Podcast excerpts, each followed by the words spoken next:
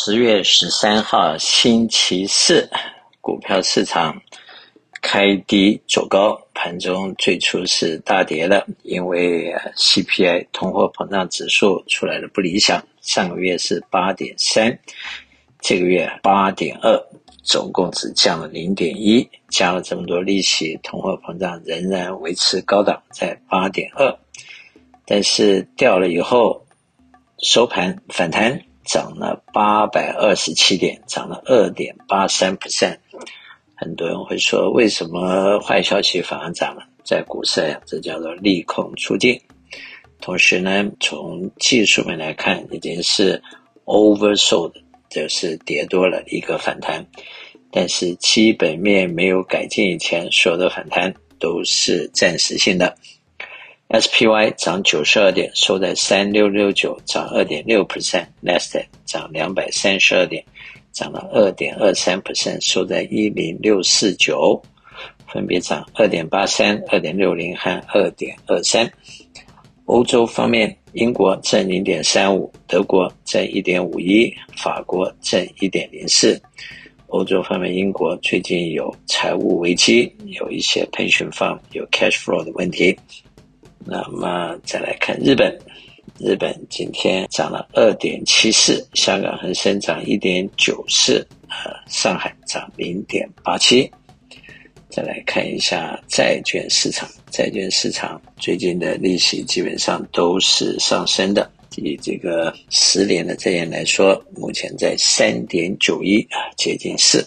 加拿大三点四二，巴西十二，墨西哥九点七八。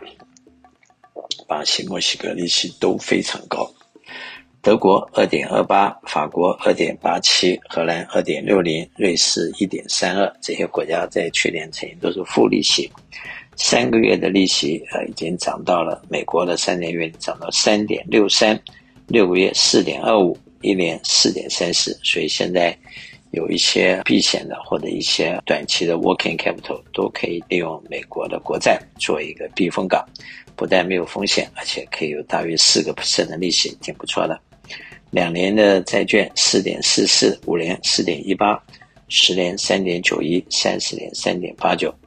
目前有一些保险公司所提供的这个五年的 CD，五年的 fixed rate 也已经到了 five percent，那么三年呢也到了四点六五，比较简单而没有风险的 fixed return。那么，commodity 方，石油、西德州油像是八十八块九毛八，因为 OPEC 加 Plus 的决定要每日减产两百万桶，基本上现在的沙特阿拉伯基本上不跟着美国的步调走，因为大家的利益是有 conflict 的，美国的利益不等于这个沙特的利益。那么，布兰特油九十四块四毛九，gas。六块七毛二，黄金一六六五，黄金低于一千七百点，算是从两千年掉下来，算是跌了不少。主要就是美元指数太强。小麦八百九十三块，还是在高点盘整，代表恐慌和规律指数回升到二十四，昨天曾经掉到十八。一般来讲，我说过，掉了二十以上就算是 oversold。换句话说。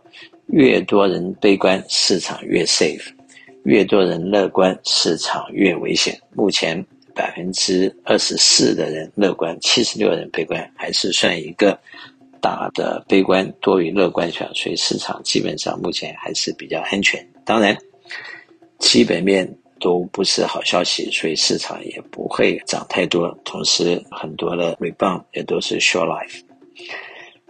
美元指数微降到一百一十二点五，昨天是一百一十三点二，啊，前两天是一百一十三点三，所以基本上美元像是在一百一十二点五到一百一十五之间徘徊在高档震荡。当美元强盛的时候，就代表世界上很多的资金会回流到美国，同时也会带动了利息上升和债券市场的利息向上。那么资金多了，也就是美元的指数就比较强劲。相对来讲，经济比较弱的欧洲和日元就不断的下滑。人民币虽然也是下滑，但幅度没有欧元和日元这么大。同时，人民币中国的专业还有很多的外汇预算，反击的能力比较强。目前美元兑人民币是七点一七，这维持了已经差不多一个礼拜了。美元兑欧元一点零二，也差不多维持了一点零二。昨天是一点零三，但是日元还继续下跌，跌到一百四十七点一七。日本的经济非常的衰弱。综合整个观点，大概有几个结论可以说：第一个，美国的通货膨胀并没有大量的下调，还是维持高档；第二，那么联邦十一月所谓的加利息，大概的这个趋势不会改变。至于是加多少，目前一般的说法，十一月加三码，十二月加两码，明年春天加一码，总共要加六码到四点六。从目前的三点一二五会加到四点六，意思要加一点五，就是再加六次，六个 quarter。当然，他可能在十一、十二月就一次加三码、两码，就把它差不多达到这个目标。第三个就是这些动荡可能会带来一些经济比较弱的。经济体还有一些公司撑不过这个冬天，因此一些比较没有健全的财务结构、没有好的金融体系、没有好的这个 leadership 的国家，现在都有金融的风险。这包括在黑名单上呢，现在有英国、有意大利、有葡萄牙。有中南美洲的一些国家，还有一些第三世界的国家，就不一一说来了。这里面比较令人呃经济体比较大的影响比较大的，应该是英国和意大利。第二个就是有一些公司行号也是一样，它如果 cash flow 不好，经济体不强壮了，也可能会被迫起。因此，投资人还是要采取守势，保住你的本。同时，除了保本增值之外，要注意到。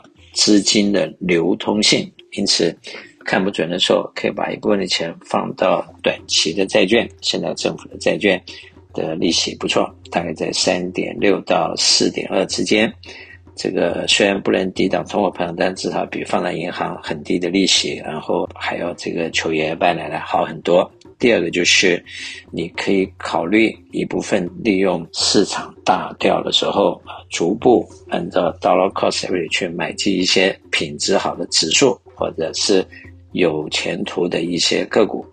投资基本上就是一个 contrary thinking，反向思考。简单的说，不要跟着别人屁股后面走，但是要有自己的财务的结构和自己的财务的实力，去做一个长期的规划。因此，危机也是转机，市场暴跌也是机会。当然，如果利息还没有涨完，市场可能还没有看到底。我是肖一翔，我的电话七三九八八三八八八，谢谢。